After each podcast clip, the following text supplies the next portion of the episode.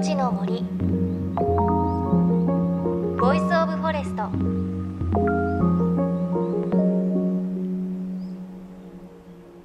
おはようございます。高橋真理恵です。さあ暦の上では立冬も過ぎて冬に入りました。そして七五三の季節ですよね。あの七五三のねあのお着物を着た子供たち見ると本当可愛いなと思いますが私も7歳の時の七五三すごく覚えていて千歳飴を持ってあの祖母とあと両親と一緒に神社にお参りに行ったんですがお参りの帰りにその神社に池があってそこの池に行ったらまあ鯉がたくさんいたんですけど当時流行ってた人面魚がいたんですよね。で1匹だけいたんですけどその人面魚の顔がすごく怖くって未だに覚えています。でもこういうと人面魚知らないとかね ジェネレーションギャップもあるんでしょうか。懐かしいなあの人面魚まだ生きてるんですかね。いやそんな思い出をちょっと思い出しました。さあ JFN38 局を結んでお送りします。命の森 Voice of Forest。この番組は鎮守の森のプロジェクトをはじめ全国に広がる植林活動や自然保護の取り組みにスポットを当てるプログラムです。各分野の森の賢人たちの声に耳を傾け森と共存する生き方を考えていきます。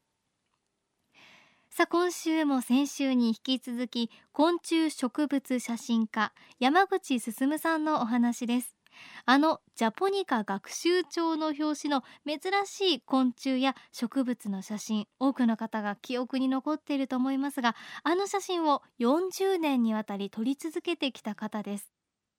山口さんは今年珍奇な昆虫という本を発表されています。この珍奇珍しいの珍に奇妙の奇と書きます。この本は50年にわたって追いかけてきた珍しい奇妙な昆虫たちを写真と解説文で紹介したものです。本当に目次を見てるだけでどういうことなんだろうと興味が湧くものばかりなんですが今日はその中から人間も顔負けの社会システムを持っているあの昆虫についてのお話です。であのこの本「珍奇な昆虫」見てるだけで本当に面白いですし、はい、あのちょっと時間を忘れてね見ちゃうところもあるんですが 例えばすごく面白かったのが超個体ハキリアリ、はいはい、で実はこの番組でも以前にあのこの昆虫紹介をしているんですが葉っぱを切り取って巣に運んで、はい、キノコを育てる昆虫とここまではこう紹介してるんですけど、でそれだけじゃないんですよね。なんかあの分業制が成立し、そうです。運ぶだけじゃないんですか？もう違うんです。例えば、一番面白いのはね年寄りのアリと若いアリではね分業してるんですよ。年の、えー、年寄りのアリってのは、えー、悲しい話ですけどもう死が近いんですよね、えー、危険な仕事に就くんですよ。例えば巣を出て、ね、あの外に行ってあのなんかを運んでくるとかそれからあのゴミが出るんですね、はいはいはい、ゴミっていろんな菌がついてますから、えアリのアリにそれが菌がつくと死んじゃうんですよ。ですからそのゴミを外に出す係は全部年を取った アリなんですね、えー、すごいいたわるではなくて。そうですはい。若いそのアリはですね中でその例えば卵とか幼虫の世話をしたりですね、はい、えー、巣の中をきれいにしたりするという作業をしてるわけですね。まあ、もちろん一番大事なのは女王の世話ですけどもそれは全部若いアリがやってるんですね。へえ、葉っぱをあの以前紹介したのは、はい、もう自分の体より5倍6倍も大きい葉っぱを孫で切って運ぶじゃないですか、はい、先生あれは、どっちですか？えっ、とあれはですねちょっと成長したアリですね。あじゃあ結構全盛期のアリと言いますか。です。からねあのアリたちはその葉っぱに菌がついてないかっていうのはすごく敏感にこう調べるんですよ例えばそう雨が降ってきて、はい、その雨が当たりますよね、うん、そうするとそこでもしかすると雨に入ったその菌がつくかもしれない、うん、そうするとね葉っぱを全部放棄するんですよ。菌がついてるから。あくついてるかもしれないかもしれないから、はい、それからそのもっと面白いのはねその葉っぱを運んでる時に、うん、その葉っぱにこう寄生するちっちゃいハエがいるんです。はいはいはい、でそれがその葉っぱに捕まってきてその葉っぱに卵を産みつけてその中に運び込まれると、うん、そのハエがですね幼虫がアリを食べちゃうんですね。でそれを防止するために実はその運んでる葉っぱの上にですね一匹小さいアリが守ってるんです。でそのハエが寄ってくると体をわっとのあの乗り出して追っ払うんですよね。行列ずっと見てると必ずね葉っぱの上に1頭か2頭か乗ってますね。ものすごい社会がそこにはあるんですね。はい、ね。えでもすごい大所帯じゃないですか、はい、コミュニケーションは取ってるんですか？その辺があのまだよく分かってないんだけども、えー、そのハキリアリは特にですねあの音を出してコミュニケーションを取ってるんですね。えー、あの葉っぱもですね切り取る葉っぱってなんか決まってるらしいんですよ。で美味しい葉っぱと切り取っちゃいけない葉っぱとかそれをですね一頭がそのいい葉っぱを見つけて切り始めるでしょ、うん、そうすると切る時にねあの音を出すんです。はいはい、カッカカカって、ええ、もう人間の耳で聞こえるんですけどね。へえ、そんな大きい音出すんですそうするとあこの葉っぱはいいぞいいぞいいぞって中身に散らしてるんです。そうするとわーっとみんなやってきてその葉っぱをもう切りまくるというでそれを巣に運ぶためにずっとこう巣に向かって運んでいくんですよ。はい、その時にやっぱりその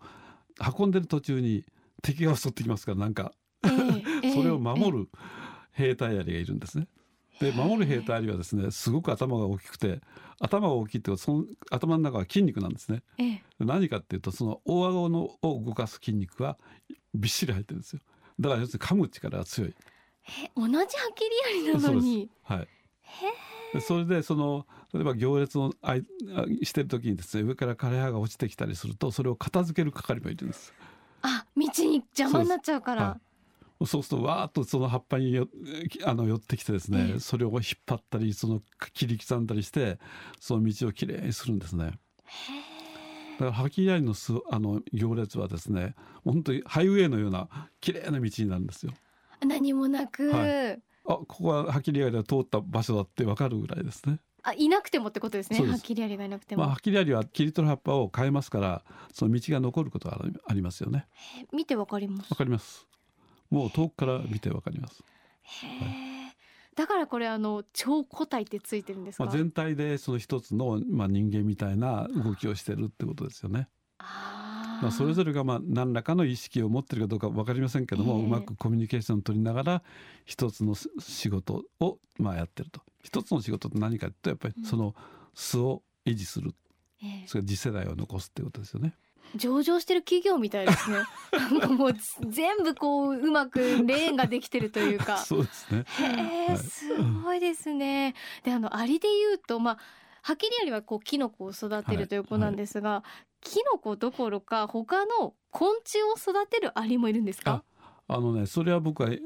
ん、随分やったんですけども、えー、まあ日本にもそ例えば、えー、シジミチョウって小さい蝶々いるんです、うん、見ますよね、はいもうそれの中の日本は250種類ぐらいいるんですけども、その中に5種類だけアリに育てられる蝶がいるんですよ。で幼虫が、えー、アリの巣の中にこう運び込まれてそれでアリから餌をもらって口移しですね、はい、それで騒ぎになってで巣から飛び立って羽を広げて飛んでいくと。待ってください。アリは何得なんですかそれは。そうね、あの巣の中に入っている時に、ええ、蝶々の幼虫が甘い蜜を出すんですね。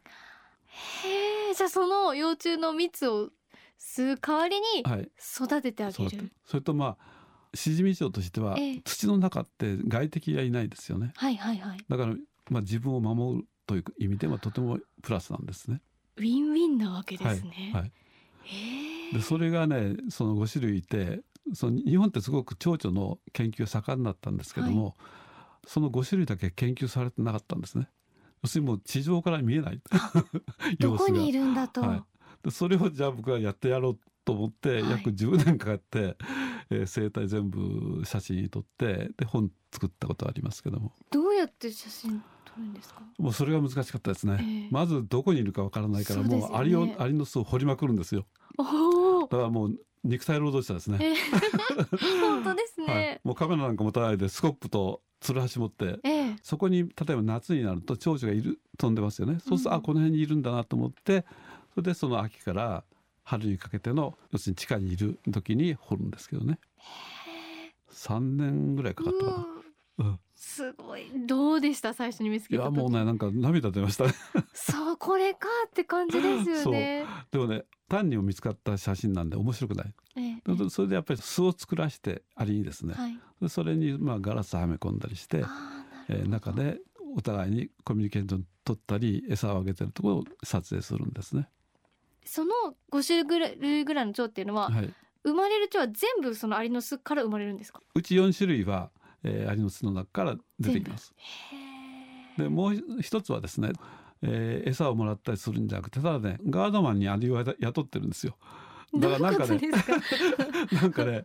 あのおそらく匂いかなんか出してるんでしょうね。あなるほど、えー、もしかすると餌あげるかもしれないよって言いながらアリを騙してずっとついてこいよって言って それで騙してですね四六時中こう突き飛ばしてるんですよ。そうするとそのアリだってそのアリはですね非常に獰猛なアリなんですね、ええ、だから自分を襲ってくる敵はやっつけてくれるんですね。すごいですね。はい、それはあの綺麗な蝶々ですねオレンジ色の。そうなんですね。はいは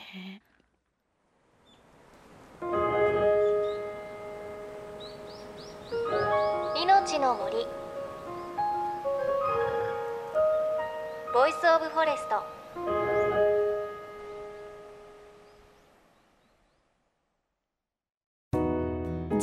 FN38 局では東日本大震災で被災した沿岸部に津波から命を守る森の防潮堤を作る鎮守の森のプロジェクトを支援する募金を受け付けています。この命を守る森づくりに取り組んでいる AIU 損害保険株式会社では中小企業を災害や事故から守る損害保険のラインナップビジネスガードを提供。AIU では法人会納税協会会員からのビジネスガード新規契約企業1社に対し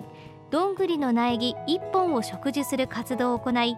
被災地の復興全国の防災減災に取り組んでいます。詳しくは番組のブログをご覧ください。命の森 Voice of Forest。今朝は昆虫植物写真家山口進さんのお話でした。いやアリと蝶の話すごいですよね。てっきり蝶は幼虫になってさなぎになって飛んでいくという絵本の世界の話かと思ったらね蝶々の幼虫は甘い蜜を出してそれを吸ってるアリが蝶々を育てるっていうのはこれはびっくりしましたね。でも不思議ですよね。昆虫って脳がない